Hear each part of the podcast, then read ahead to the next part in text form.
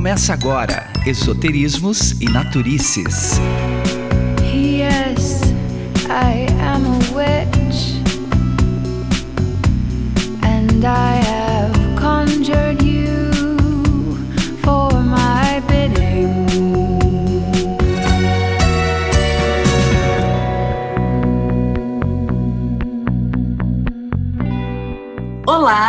seja muito bem-vindo aqui ao nosso bate-papo quinzenal Esoterismos e Naturices, onde a gente costuma compartilhar os nossos estudos, as nossas experiências, os nossos erros, os nossos acertos, na nossa caminhada aí do autoconhecimento, para a gente tentar fazer essa troca, né? Para a gente se ajudar nessa grande jornada, né? Difícil e complicada do autoconhecimento, porém ela é muito bacana depois que a gente já começa a aprender um pouquinho, né? Porque estamos ainda aprendendo um pouquinho, ainda não sabemos de nada, mas o pouco que sabemos compartilhamos. Exatamente, porque o conhecimento não serve de nada se ele não for compartilhado, não é mesmo? Então a gente volta aqui com a nossa série sobre os panteões da antiguidade e a gente vai fazer o nosso segundo episódio agora sobre o panteão egípcio.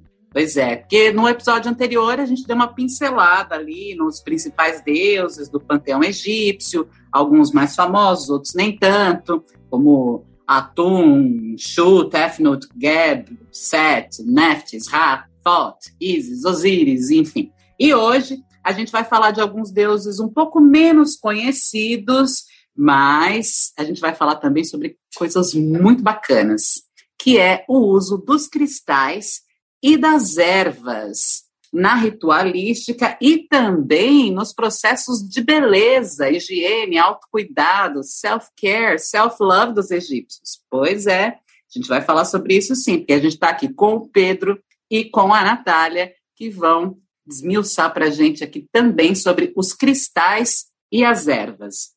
E aí a gente já deu uma esclarecidinha, né? Nesses mitos populares, alguns mitos, né? Sobre aquela crença que só tinha apenas uma dinastia, um povo só no Egito e era todo mundo negro, isso aí não existe. Eu, haviam vários povos, como a gente já explicou. O Egito foi dominado pelos Ixos, pelos assírios, pelos persas, pelos macedônios e, por último, pelos romanos na antiguidade. Então, teve muita alteração aí também nos panteões, porque os panteões acabam seguindo e acompanhando a cultura do povo e não o contrário né? Como a gente às vezes acredita, né? E também uma outra coisa, já que a gente vai falar de mumificação hoje também, a mumificação, a gente acaba pensando que todo mundo que morria era mumificado, né? Mas não era. A mumificação era uma exclusividade das classes abastadas. Então, os pobres loucos lá não era mumificado, não, tá? Por isso que a gente não encontra tanta múmia hoje em dia. A gente encontra a múmia só dos faraós, do pessoal que era mais ricão, importante ali, não é mesmo? Mas é isso, né? O Egito basicamente tem a sua vida toda baseada na fonte do Nilo, né? Então hoje a gente vai conhecer um pouquinho mais sobre um deus chamado Hapi. E, mas antes de mais nada, vamos chamar os nossos cavaleiros durante o apocalipse. Pedro Pavan e Natália Birkholtz. Gente, hoje o bate-papo, eu tô aqui curiosíssima já. Eu só sei da mirra e do lápis azul, não sei mais nada. Ai, tô doida para aprender. Oiê, pois é, tem mirra, tem lápis lazuli, tem um, uma série de outros itens, uh, ervas e até minerais que, pelo que o Pedro falou, são tóxicos.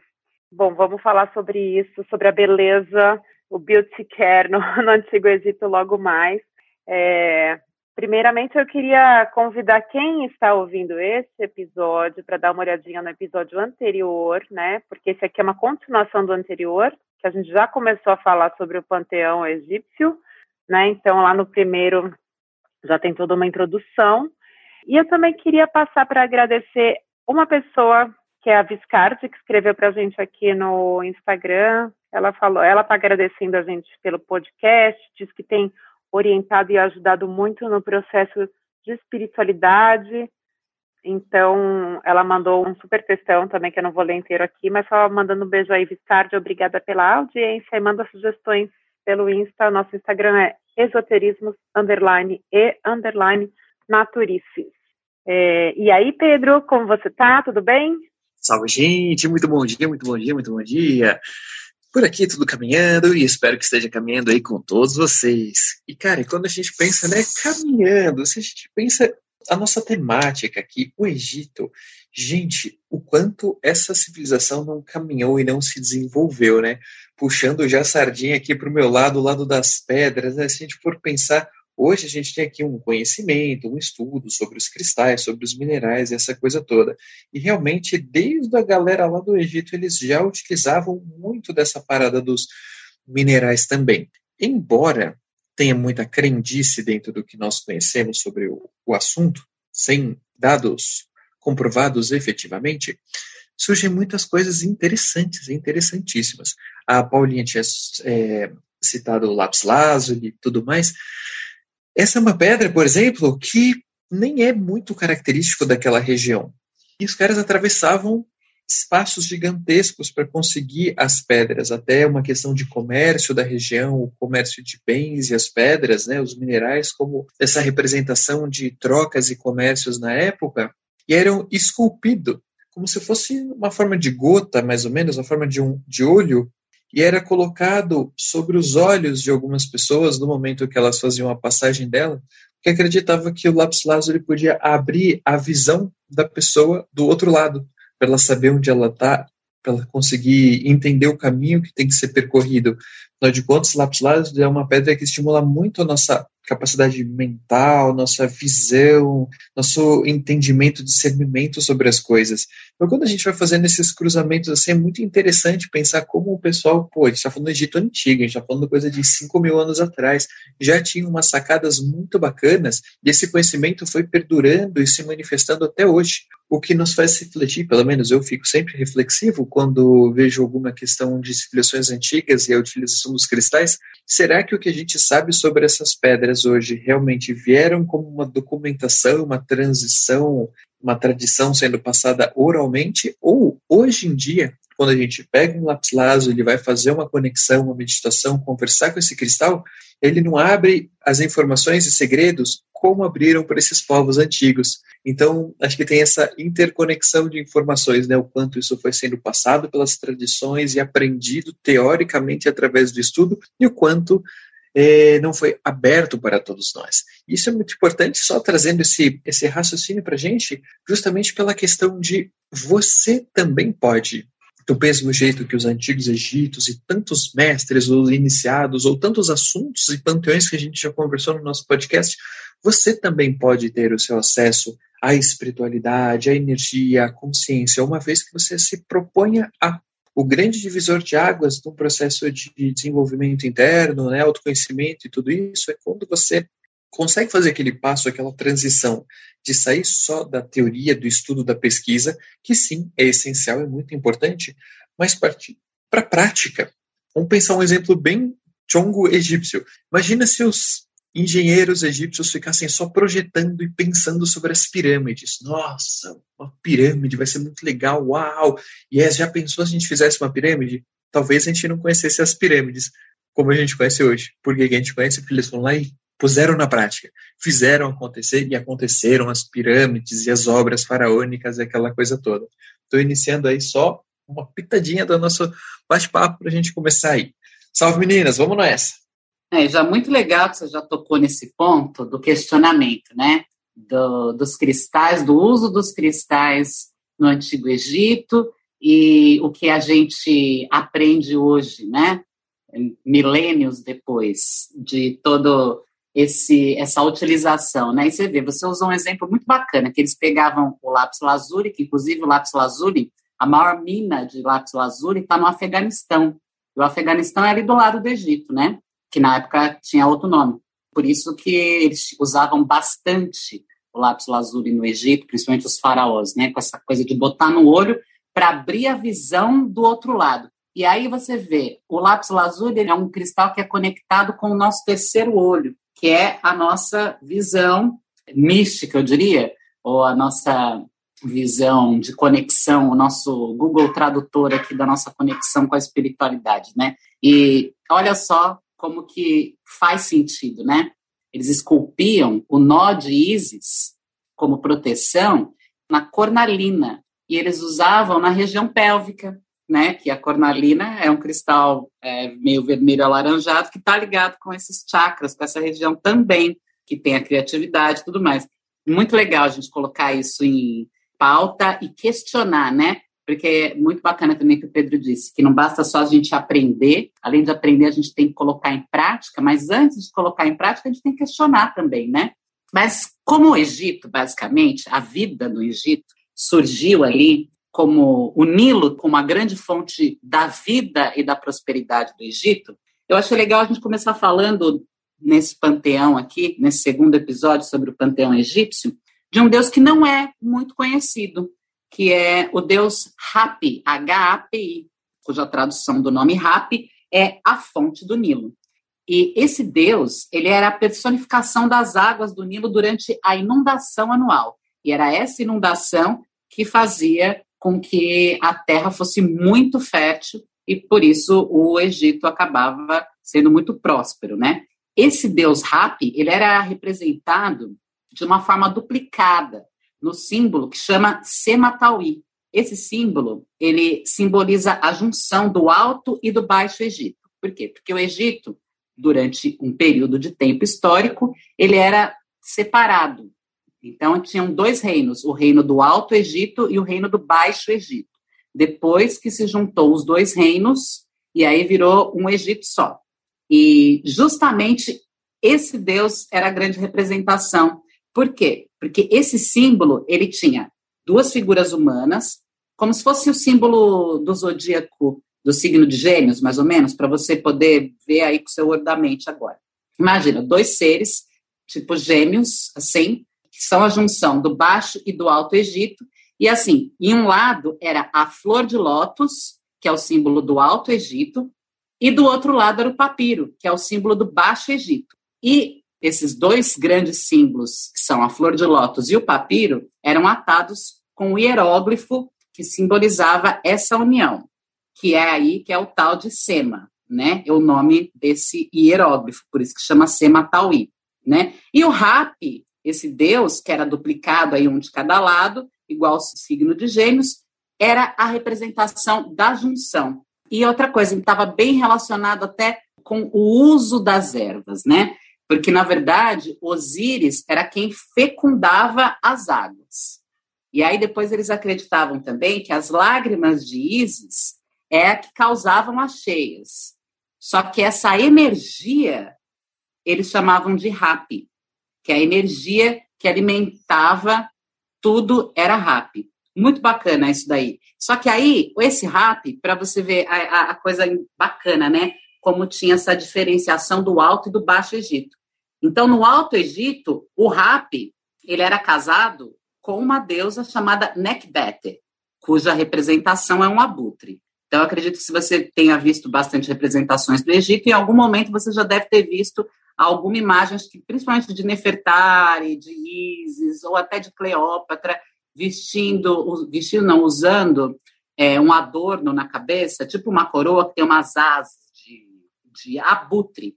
É essa deusa aí, a que era a deusa do Alto Egito, era esposa do Rapi, e aí usava na, de adorno na cabeça dos faraós. Você via sempre na cabeça dos faraós, só, esse adorno de abutre. E aí, no Baixo Egito, o Rap já era casado com outra deusa, a tal da Uto. Ela era padroeira do Baixo Egito, ela era chamada de a verde ou a da cor do papiro, que o papiro é uma planta, a planta é verde, enfim. E a planta cuja criação foi atribuída a ela, ou seja, ela, essa deusa Uto, foi a deusa que criou o papiro. E o papiro tinha muita importância para o povo egípcio para registrar muitas histórias, livros e afins, né? Ela, a Uto, era uma deusa da vegetação. E aí depois que ela ficou ligada à realeza.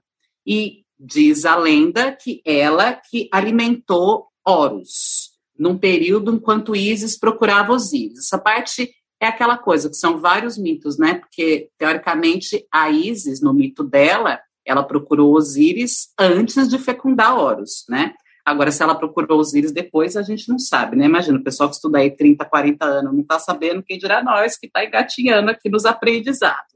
E eu achei muito legal essa história dessa deusa Hapi, quer dizer, do deus Hapi, que foi muito linkado com Osíris e com Isis, junto com as suas esposas, né?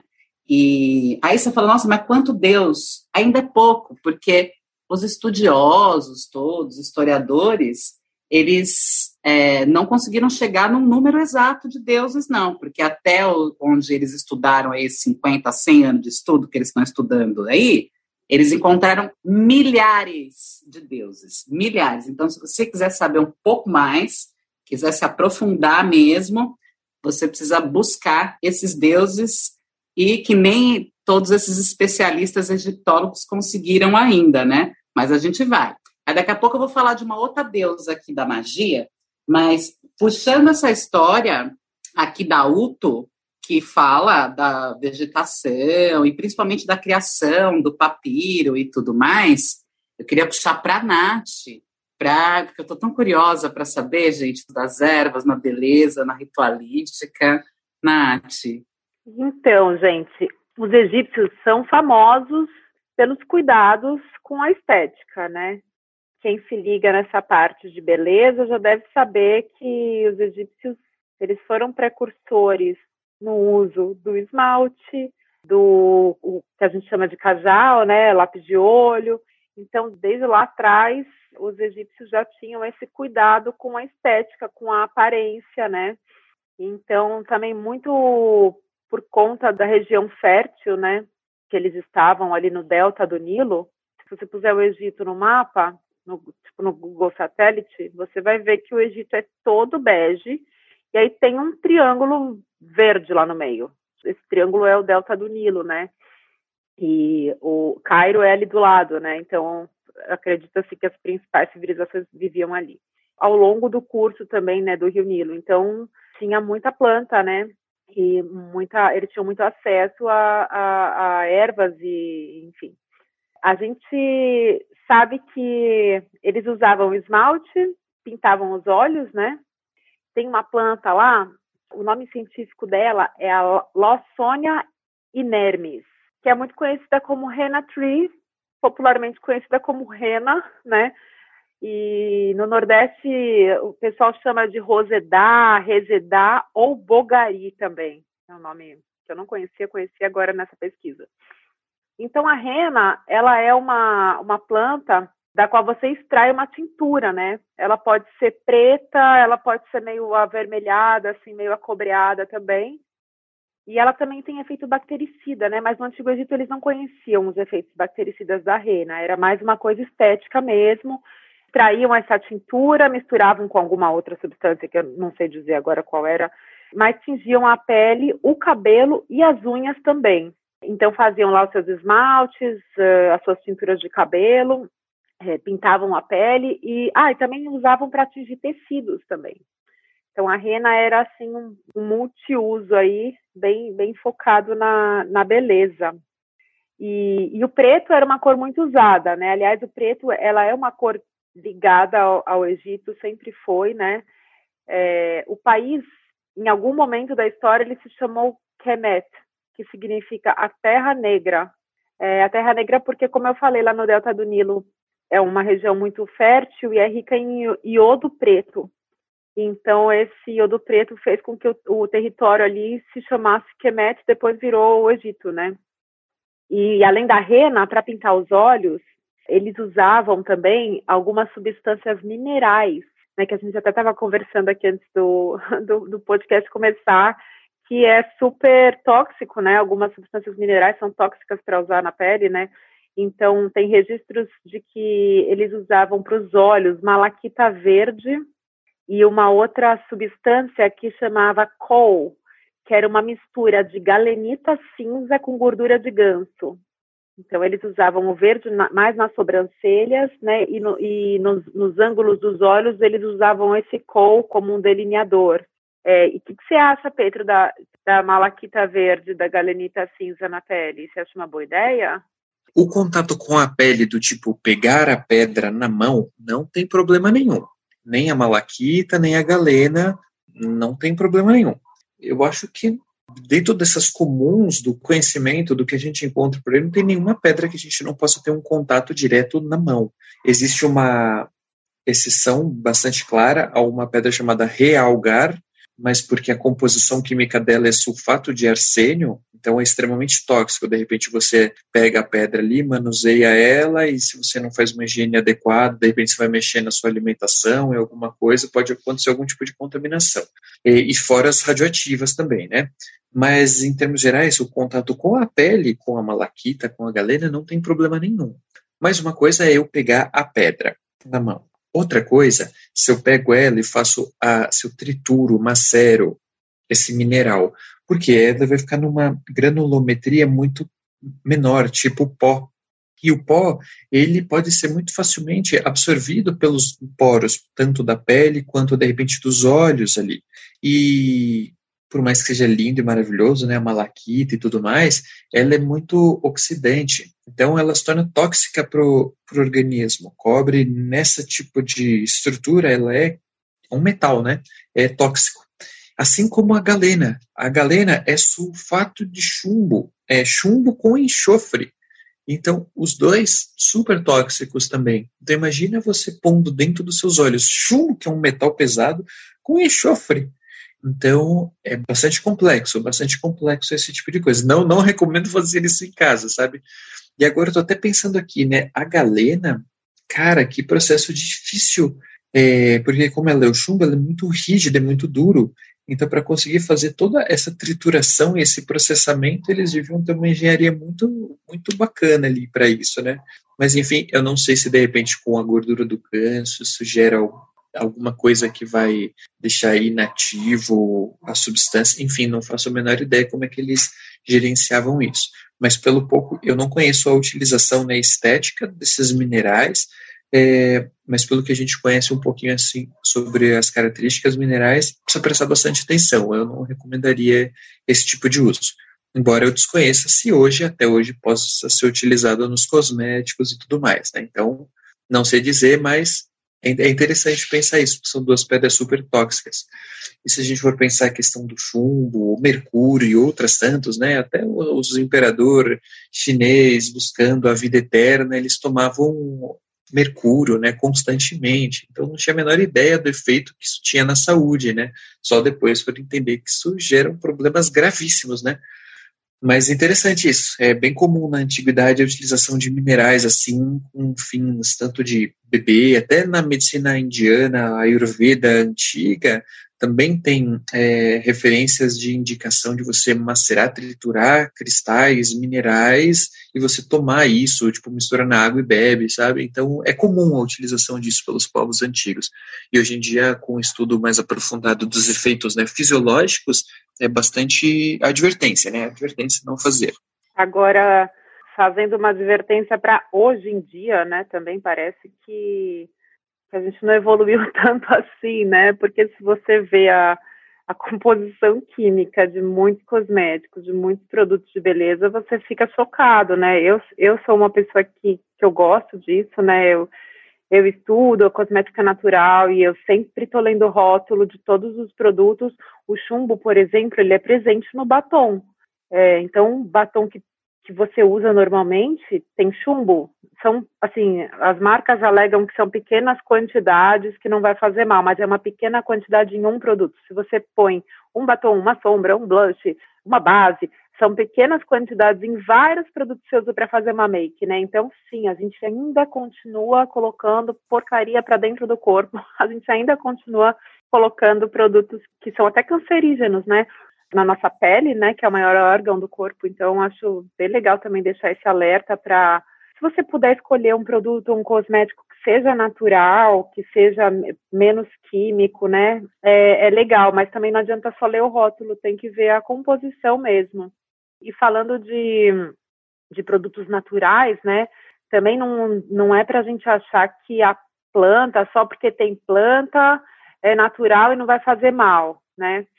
Um alerta né, que o pessoal da fitoterapia faz é planta também mata, né? Tipo, se você ingerir uma planta lá que tem uma propriedade química muito forte, você pode morrer. Então, assim, do mesmo jeito que a planta mata, a planta também cura, né? Então, é, não vai também sair comendo plantas e ervas aí indiscriminadamente, achando que vai se curar de alguma coisa, porque tem que ter um acompanhamento assim de alguém que estude fitoterapia para saber a dosagem certa, né? Claro que um chazinho de hortelã, beleza, né, gente? Um chazinho de camomila para quando está estressado, super funciona. Mas se você está com algum problema, né, de saúde, alguma dor no fígado, começa a fazer um tratamento é, com, com chá, com ervas, dá para fazer. Só que é legal você consultar um fitoterapeuta, né? Então, assim, é um alerta para a gente não ficar colocando coisas para dentro do corpo fazendo o automedicamento, né? Porque não dá certo. Pois é verdade, né? Isso é super complexo mesmo. Até se a gente for pensar o, o desodorante, né? Caramba, a maior parte deles tem alumínio. E daí o alumínio fantástico, ajuda muito na não transpiração, né? Claro, aquela bagulho entope os poros da axila.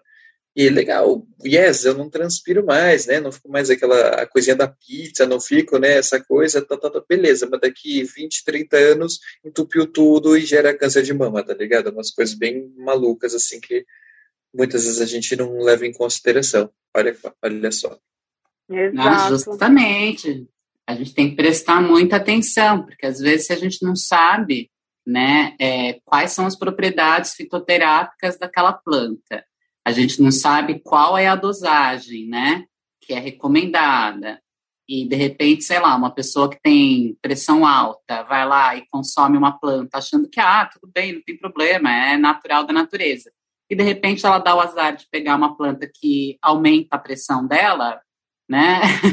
é complicado. E não só isso, mas tem também aquelas, aquelas bobeiras de ego, né, que a gente tem hoje em dia, né? Que eu acredito que vocês já devam ter visto aqueles restaurantes que servem pratos com pó de ouro no prato, assim.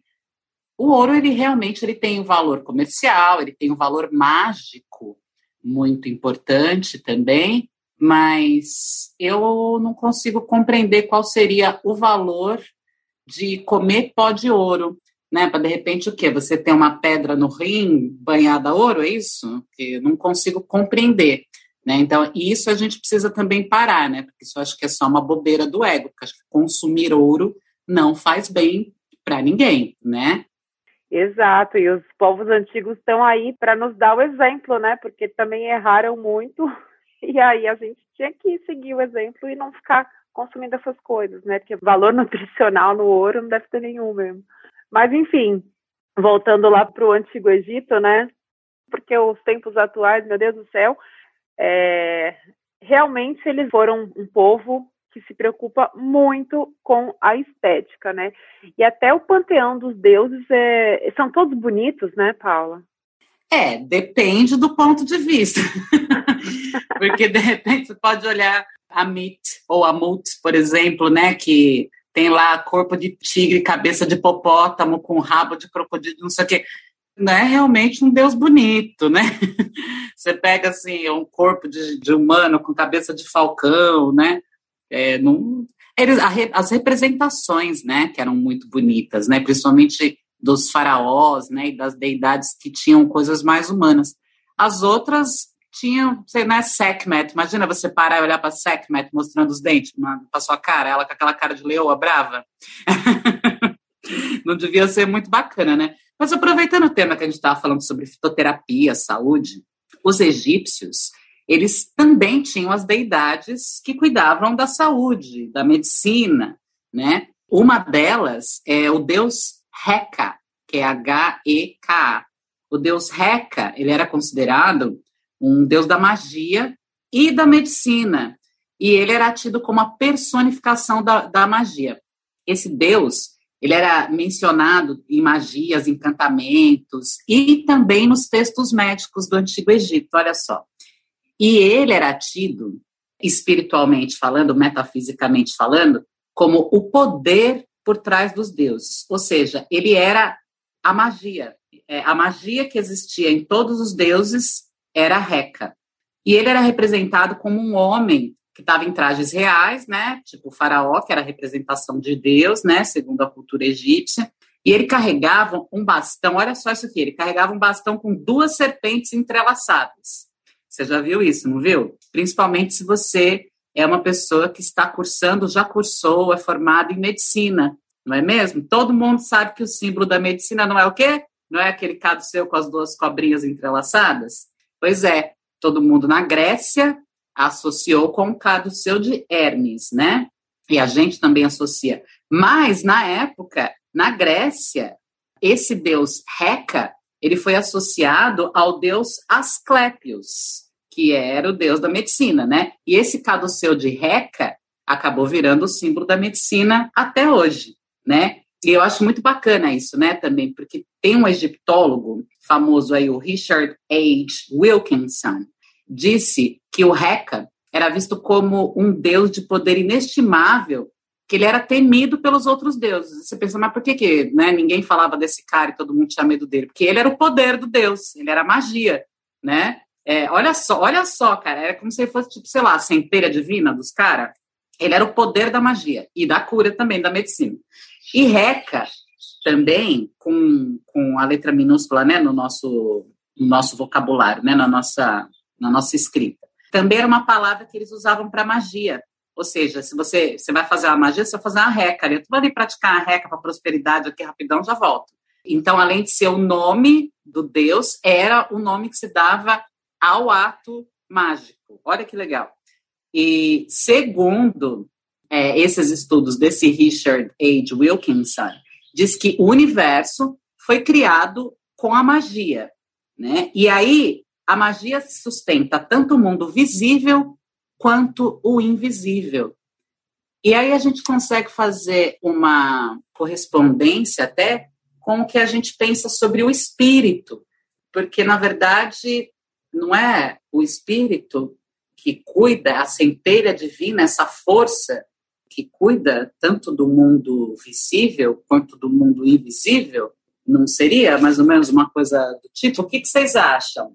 Eu acho que essa é uma questão bastante contundente se a gente for pensar, né? Primeiro que até agora eu não parei de rir aqui do comentário que a Nath fez, que foi o... Vamos voltar falar do Egito, porque os dias atuais estão bem complicados, né? Também, vixe Maria, né? até agora eu tô rindo disso. É, mas, cara, é interessante a gente pensar essa. Eu ainda gosto de ver o estudo da, dos panteões como uma despersonificação, né? não olhando eles como pessoas ou entidades, mas como simbolismo, né? E olha que bacana isso, né? Eu não conhecia exatamente essa questão de Eka, né? Essa divindade, mas olha que legal, né? Os outros deuses até temiam ou tinham um engajamento com isso. E é como sendo essa, essa força, essa própria magia, né? O que é magia, se não o fluxo, né? A própria consciência cósmica se manifestando. Isso é a magia, né? A beleza, é a ressonância, reverberação, é tudo, né? É aquilo que a gente busca na essência, que é estar em conexão com o fluxo. Né? O desenvolvimento espiritual é, honesto, né, aquele que é feito de dentro, esotérico, interno, meu, visa isso, né, você estar em correspondência com o fluxo, despertar para sua beleza e ser e fluir, né. Então é muito interessante ver esse sentido de que até as entidades, as divindades teriam um receio dessa força interna. É uma representação de que tudo, tudo, até as nossas concepções divinas estão submetidos a uma lei maior, a um fluxo, há uma, uma consciência que interliga e interconecta todas as coisas. Se a gente for pensar nas tradições africanas, como a gente comentou algumas vezes já, é, o Exu seria essa esse elo, né, esse link de conexão, onde até mesmo os orixás temem a, a Exu, né, o orixá Exu. Então, me veio isso à mente aqui. E até pensando nessa questão de Eka, o quanto isso não se desenvolveu para depois, na Grécia, a gente ter o, a conhecida Hecate, né? Hecate, uma deusa muito, muito, muito, muito conhecida, renomada, e é uma das matriarcas, né? Uma das grandes expoentes que representam a magia, né? Putz, fantástico, né? Fantástico tudo isso. Inclusive, se a gente quiser fazer um bate-papo só sobre Hecate inteiro, o Fabrício, que veio aqui conversar com a gente aquela vez, ele é um super estudioso dos mistérios hecatinos, tem até os cursos dele voltado para o culto, né, para as tradições dos mistérios de Hecate. E quando a gente pensa na Grécia, né, os mistérios de Eleusis, eles são muito apadrinhados pelos mistérios órficos egípcios, né? Então todo esse conceito da iniciação vindo daí e tudo isso, né? Até como a gente pensou em algum momento aqui nos nossos bate-papos sobre as geometrias, sobre os conhecimentos e toda essa simbologia é muito rico, né? Porque o, o símbolo, não importa em qual era nós estejamos vendo ele, nas eras antigas, numa civilização, na outra. Quando a gente pensa no símbolo, esse símbolo nos leva para algo que vai além da compreensão lógica, racional humana. Acredito que a grande força, a grande potência que a divindade personificada em deuses, sejam egípcios, gregos, romanos, africanos, chineses, maias, astecas, brasileiras, é, o grande poder que existe nessa divindade são símbolos que eles carregam, porque é a porta de entrada para o infinito, a simbologia. Então, acho que essa é a grande potência, a grande força que existe nas divindades todas, até mesmo essas egípcias. E quando a gente pensa que, né, a Nath comentou, pô, os deuses tinham uma, uma forma estética, né, bastante relevante. E aí a Paula comentou de Amit, e também tem Sobek, né, que também é um deus representando essa força do crocodilo, né? Então, que é era a natureza, né? Representando uma face mais rígida, agressiva da natureza. Então, o próprio crocodilo ali, que era muito comum no Nilo, né? Então, pô, de repente, ser despercebido, caiu ali e o crocodilo estava lá, sabe? Então, é interessante ver como tudo é uma é, é personificado como divindade, né? Representando essa face elemental, essa face natural, essa face dos animais, como algo que se integra ao conceito de divino e sagrado. Então, tem uma sabedoria muito profunda que, eu, ao meu ver, nós precisamos resgatar isso no, hoje no dia a dia.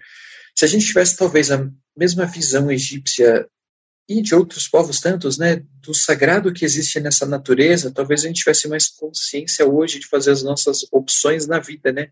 Olha o quanto ainda tem o desmatamento, o, a predação né, da natureza, seja na face mineral, vegetal, animal, mas como, como a gente se afastou desses conceitos, desses ensinamentos que são essenciais, né? E estão vivos até hoje. Poxa vida, né? O que, que vocês sentem disso, meninos? Olha, eu acho incrível sempre essas, essas divindades que são linkadas com os animais, né? Porque, mais uma vez, traz a natureza para perto, para perto, né? Mostra que, na verdade, a grande mãe é a natureza, né? A mãe natureza, né? Assim como no Antigo Egito haviam essas divindades, em várias outras crenças e religiões, como no próprio candomblé também tem lá os orixás ligados às forças da natureza.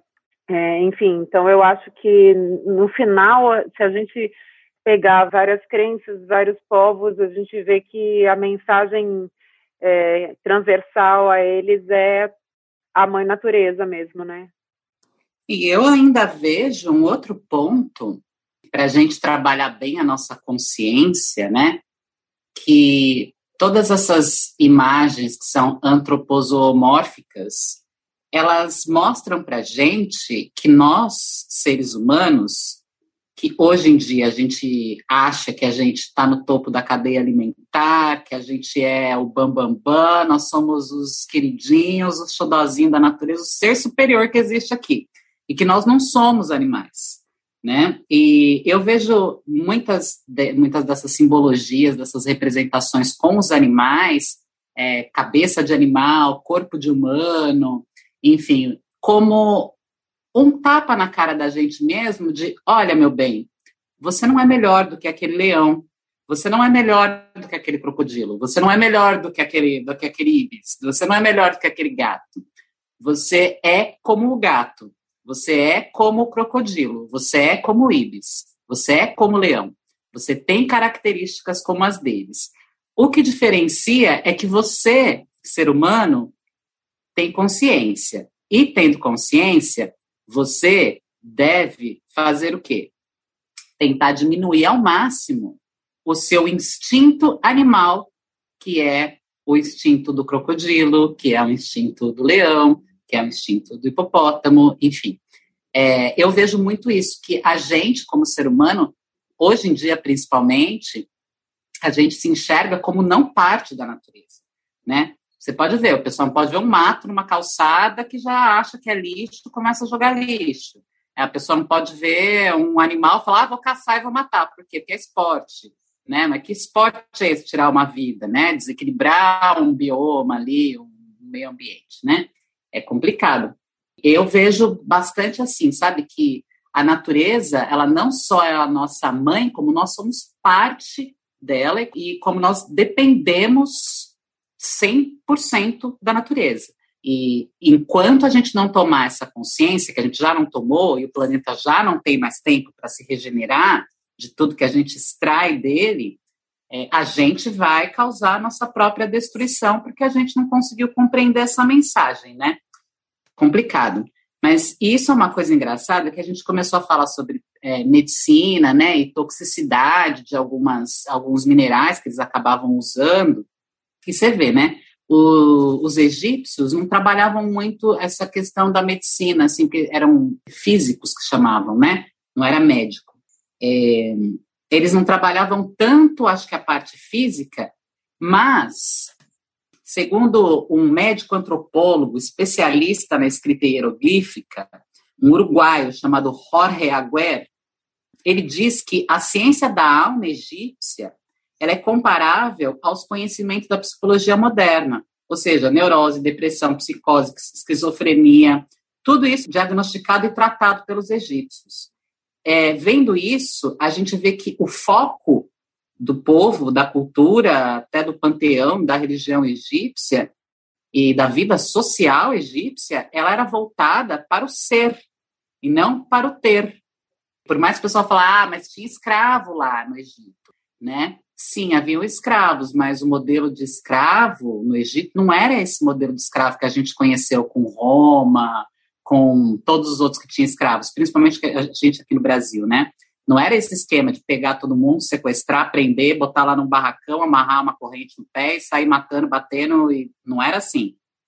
O sistema escravagista egípcio é o sistema que a gente vive hoje, que a gente chama de trabalho. É, eles eram escravos do sistema, as pessoas pobres. Por quê? Porque na sociedade egípcia, o sistema escravagista, a pessoa ela não ficava presa em lugar nenhum. Ela tinha a casa dela, a família dela, ela trabalhava e ela recebia por isso, né? Só que ela era escrava do sistema, ela precisava pagar impostos ao faraó e para isso ela precisava colocar a força de trabalho dela ali. Mas ela tinha casa, tinha tudo, e uma hora que ela não quisesse mais, ela podia não fazer isso. Só que aí ela ia ter que arcar com as consequências de não pagar os impostos, né? Então, era uma, era uma escravidão. Assim como nós, não é? Não parece muito hoje a gente saindo para trabalhar de manhã, batendo cartão, sendo escravo dos impostos, saindo imposto direto descontado na fonte, né? Ou trabalho morre de fome. Não parece a gente? Vocês não acham? É mais um ponto em comum com a sociedade atual, né? Além de, de passar chumbo na boca, ser escravo do sistema. Só, daqui a pouco a gente vai começar a mumificar a galera aqui também, né? Olha, eu espero que não, porque, né, o objetivo da mumificação era justamente, né, a vida após a morte, manter aquele corpo, porque segundo alguns historiadores egípcios, os egípcios ele tinham um certo, uma certa paura assim de apodrecimentos. Eles tinham negócio com apodrecer. E, e também eram só as classes abastadas, né, amiga? Se fosse mumificar hoje, ia ser também só burguês safado, né? Mumificado. Para quê? Nossa, seria péssimo. Mas sabe que eu li um artigo na revista Nature, segunda revista, né? Teve uma equipe de cientistas britânicos que analisou 13 múmias de diferentes períodos da história do Antigo Egito, né? Essas múmias cobrem 2.300 anos de história egípcia, né? Então foram várias dinastias ali, digamos, né? Eles diziam que no artigo que os embalsamadores é, usavam uns produtos naturais, né, na, na preparação dos defuntos, e aí eles usavam umas misturas de extratos de plantas, muito óleo de zimbro, zimbro que a gente põe no gin tônica, e de cânfora. Cânfora também é, um, é uma substância para tratar contusões, né? É, é anti-inflamatório, né? Tem até aquele cheiro assim bem fresco, né? Até gostoso o cheiro da cânfora. Então eles usavam umas misturas de extratos de plantas como essas duas, usavam muita mirra também, que é uma planta bem comum ali da, da região, né, do, do Egito. E a mirra, eles extraíam uma resina balsâmica, misturavam também com gorduras de animais, como a de ganso, né, que a gente já mencionou aqui, cera de abelha e resina de coníferas, que são os pinheiros, né, os da família dos pinheiros são as árvores em forma de cone, né, são as coníferas. Então eles misturavam tudo isso, enfim, chegavam lá numa maçaroca que passava na, nos defuntos para mumificar, né. Eu também descobri uma substância que eu não conhecia que se chama natrão, que são sais de sódio, que são lá da região também, que são excelentes agentes de secagem e antissépticos, né? Porque a, a múmia, para mumificar, ela precisa desidratar, né? Então, esse natrão, ele fazia esse processo de, de, de hidratação do, da múmia.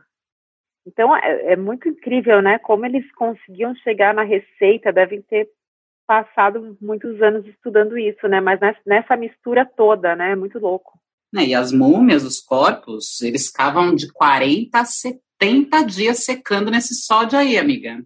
Porque é tipo carne fazer carne seca, né? Dá pra gente fazer carne seca. E o sódio, o sal, né? Seca tudo, não tem jeito. E é legal que os caras botavam também essas resinas depois que secava tudo para não ficar com cara de pessoa seca, morta. Eles botavam essas gorduras, essas resinas, tudo no rosto para ficar com a pessoa com o rostinho bonito ali de novo. E o trabalho, né, de tirar os órgãos, né, porque eles tiravam os órgãos basicamente sem cortar o corpo, né, você vê que eles, os arqueólogos encontram as múmias, e parece que eles tiravam, faziam todo esse procedimento pelo nariz, né, e depois secava gordura, nossa, devia ser assim, né, até hoje não conseguiram refazer, né, esse processo de mumificação, até onde os historiadores encontraram aí, ninguém conseguiu repetir ainda não. Você sabe disso, de alguma coisa, Nath, Pedro? Cara, eu não, também não sei exatamente o quanto isso já é replicável hoje. Mas eu acho que uma coisa interessante, quando a gente pensa nessa na mumificação e todo esse processo, existe uma grande dualidade conceitual aqui, né? Se era um lugar de... Por quê, né? Por que da mumificação? Algumas pessoas vão falar que é, ah, não, porque os egípcios acreditavam na próxima vida e uma coisa assim, né? Então você embalsamava a pessoa para a pessoa levar as coisas para outro mundo ou para uma próxima vida e coisa e tal. Mas, cara, no, no fim das contas, não tinha exatamente essa cultura de outra vida no Egito. Eles acreditavam num processo de ressurreição. Então você embalsamava e guardava, cuidava do, do corpo ali e tudo mais, porque acreditava que aquele ser ia voltar a nascer naquele mesmo corpo. Por isso de todo esse processo de tentar preservar o corpo, preservar o corpo e preservar o corpo através do processo de mumificação, embalsamamento e essa coisa toda. Era um conceito de ressurreição. Olha que coisa louca, né? Porque várias pessoas falam, não, é, punha as coisas lá, enterrava junto, porque ele ia levar para outra vida e tal, ou para o outro lado. Isso aí era muito comum na cultura dos povos escandinavos, né, a galera dos vikings e esse pessoal, que eles pegavam e enterravam as coisas juntos, porque o que estava ali ele levava para o pós, né, mas os egípcios nesse processo de mumificação era um conceito de ressurgir. Isso é muito interessante, porque tem muito a ver com o mito da fênix, o mito da fênix ele representa aquela a missão de todo ser humano, que é o ressurgir, é você se renovar. Esse é o grande Tian. Então, o que se interliga no conceito teórico da, das iniciações, né, desse período e o simbolismo é muito essa força do ressurgir. É você chegar a um fim e aí você ressurge com uma potência maior. E você chega a um fim e você ressurge, você como se tivesse uma continuidade. Então, acho que isso é importante a gente trazer para o nosso bate-papo aqui também. Mas só respondendo, não faço ideia o quanto já conseguiram é, trazer desse processo de mumificação para os dias de hoje. É, e, e, principalmente, muito bem pontuado isso daí que você colocou, porque realmente isso daí é uma crendice, né, que as pessoas têm de achar que, ah, porque é para a próxima vida. Não, é literalmente para a ressurreição do mesmo ser, né? E tudo isso foi baseado no mito de Osíris, né? Que na verdade ele foi assassinado, teve as partes do corpo separadas, picotadas, espalhadas pelo Egito todo, até que com a ajuda de Anubis, Isis conseguiu ir lá, juntou tudo, fez a magia dela e trouxe aquele ser de volta para aquele mesmo corpo que ele já tinha, né? E a primeira múmia da história egípcia foi Osíris, né? E o primeiro embalsamador foi o Anubis, né? Que ajudou a fazer todo o processo de mumificação. Então, daí que eles criaram essa crença de o ser é o mesmo ser que volta, porém renovado, né? Talvez a representação que eles acreditaram foram com a mumificação, né? E agora resta saber se depois que a gente morre, a gente consegue ver as coisas em loco, assim, sabe? De poder falar, meu, agora eu quero pegar aqui a linha do tempo aqui do Osíris, onde eu quero vir lá ver Osíris. Como é que foi? Como é que voltou? Será que voltou mesmo? eu, sou, eu tenho muita curiosidade disso, de saber se depois que morre, a gente pode falar assim, ah, eu quero ver, sei lá, o período, a Mesopotâmia na época da Babilônia, sabe? Ah, eu quero visitar Israel agora lá, dois mil anos na época de Jesus para ver como é que é, assistir, sabe? Tá lá em loco. Espero que dê para fazer isso, porque é um grande sonho que eu tenho, viu, gente? Mas a gente já está aqui falando bastante, só queria fechar esse panteão egípcio, principalmente com uma deidade que começou como um mortal e depois passou para semideus, depois foi considerado um deus, né? É, isso também é para ilustrar bem o que a gente tinha falado sobre todas essas dinastias distintas, sobre povos distintos que tomaram o Egito, absorveram a sua cultura e incluíram um pouquinho da, deles mesmos lá, tá? Essa última deidade que eu quero falar é o Imhotep, que ele, ele era considerado o inventor da cura. e logo depois que ele morreu, ele passou a ser considerado um semideus porque curava as pessoas, então virou Deus, né? E aí, depois de dois mil anos, ele foi considerado um Deus, ele subiu para o patamar ali de Deus, o pessoal foi lá e falou, não, tome aqui seu título de Deus. E quem era esse Imhotep? Imhotep era um vizir. O que, que era um vizir? Um vizir era um primeiro-ministro do faraó. Só que ele não era um primeiro-ministro que nem a gente tem essa conotação hoje, que é puramente política. Um vizir naquela época ele tinha uma conotação tipo de alto sacerdote, né, um druida, sabe, basicamente. O vizir, ele, tá, ele era a segunda pessoa depois do faraó. O faraó aprendia muita coisa com o vizir, né? E o Imhotep era esse cara. E o vizir, ele sabia disso, ele era, né, um alto sacerdote, ele conhecia, ele era uma pessoa letrada em filosofia, em medicina, em matemática, blá blá blá blá. E aí, esse Imhotep começou a trabalhar a cura física das pessoas, porque a cura da alma, do ser, eles sempre trabalharam. Ele começou a trabalhar a cura física. Ele viveu durante a terceira dinastia do antigo reinado e ele serviu ao faraó Djoser, de 2667 a 2648 antes da era cristã. E de repente, se você quiser saber mais um pouco sobre vizir e moral e ética, eu sugiro o livro que é tido como o livro mais antigo do mundo, que se chama As Máximas de Ptahotep, ou Teachings of Ptahotep. Não tem em português, é, só tem em inglês e em espanhol que eu encontrei. Tá? E quem é esse Ptahotep? Né? Ele foi vizir da quinta dinastia. E é isso. Eu, eu achei muito interessante essa, essa passagem, essa descoberta desse humano que virou semideus e depois Deus, por ter contribuído muito para o bem da sociedade egípcia. Né? E então a gente vê que as culturas aí, nesses milênios de existência desse país que até hoje a gente, dessa civilização que até hoje a gente não consegue decifrar totalmente, né? Tá aí, virou Deus. Então, provavelmente eu acho que aquela minha teoria de que depois da morte, se eu puder ver em loco assim o que aconteceu no passado, virar historiadora, espírito historiador, espírito obsessor da história, da, da história, obcecada pela história, eu acho que realmente pode ter acontecido a mesma coisa com Osíris e com as outras deidades egípcias, tirando por base o Imhotep. Cara, muito legal isso que você trouxe, Paulo. É, e, meu, é muito interessante. Até essa questão do Ptah-Hotep que você trouxe. Ptah é uma divindade egípcia, né? Que era o deus construtor. Uma característica do, do engenheiro, né? Aquele que constrói, aquele que faz. Talvez alguma semelhança com Rum, com Éfestos. Então, alguma coisa nesse sentido aí, né? Aquele que vai trazendo a tecnologia, essas construções bem, bem fantástico.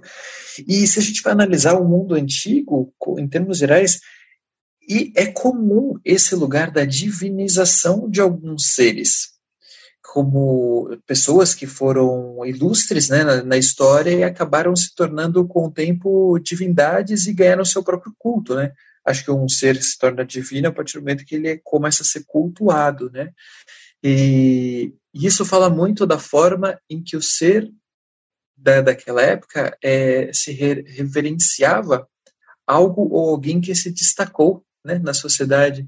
Eu não sei se seria um culto no sentido literal religioso, como a gente tem hoje, ou se era um lugar de tentar seguir os passos daquela pessoa a fim de construir algo como ela construiu também. Né?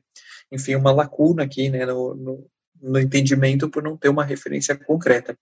Mas se a gente analisa até as tons, lendas e afins africanos, né, do povo Yorubá, também tem várias representações, como por exemplo o próprio Xangô, ele não seria um orixá, ele teria se transformado em orixá por ter sido um rei muito justo, muito digno e que começou a ser cultuado como referência de justiça, é, como rei e tudo mais, e virou uma divindade, como a gente conhece hoje Xangô, né?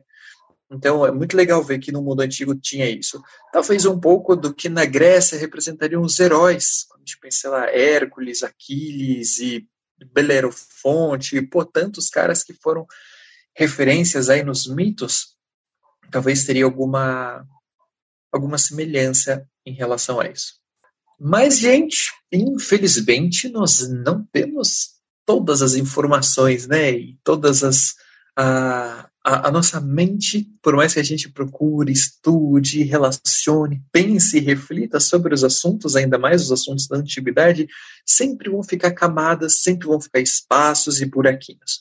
Por um lado, isso é desafiador né, para nossa mente, que quer compreender, quer entender todas as coisas, mas por um outro lado, esse espaço em aberto me questiono o quanto isso não é proposital dentro da engenharia cósmica do desenvolvimento da existência, para que nesses espaços em brancos a gente possa preenchê-los através da nossa reflexão, da nossa própria consciência.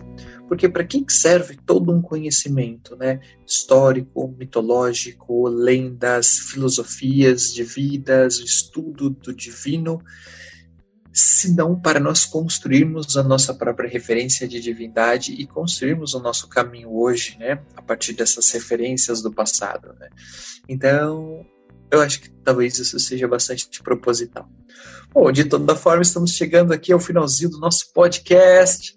Tcharam! Espero que vocês tenham curtido aí todos os nossos bate-papos sobre Egito. E agora que a gente está aqui nesse finalzinho desse episódio, sempre pensando, nossa, dava pra gente ter falado isso, isso, isso, isso, isso. Realmente os assuntos são infinitos, né? E isso é muito legal porque faz com que significa que todos nós juntos aqui, né, formando essa egrégora do esoterismo e naturices, não só nós estamos aqui conversando, mas o pessoal todo da Compasso, vocês estão aí assistindo, formando esse campo, é o que dá essa abertura. Porque tudo se constrói a partir dessa vontade, essa vontade de saber, essa vontade de entender e toda essa construção. Então, aproveitando a ocasião aqui, agradecendo a todos vocês que estão aí participando dos nossos bate-papos, da coisa toda. E vamos que vamos nessa construção, né? Abrindo as portas aí para as próximas etapas. Então, queria deixar um grande abração para todos vocês e vamos que vamos. Até o nosso próximo episódio. Valeu, galera!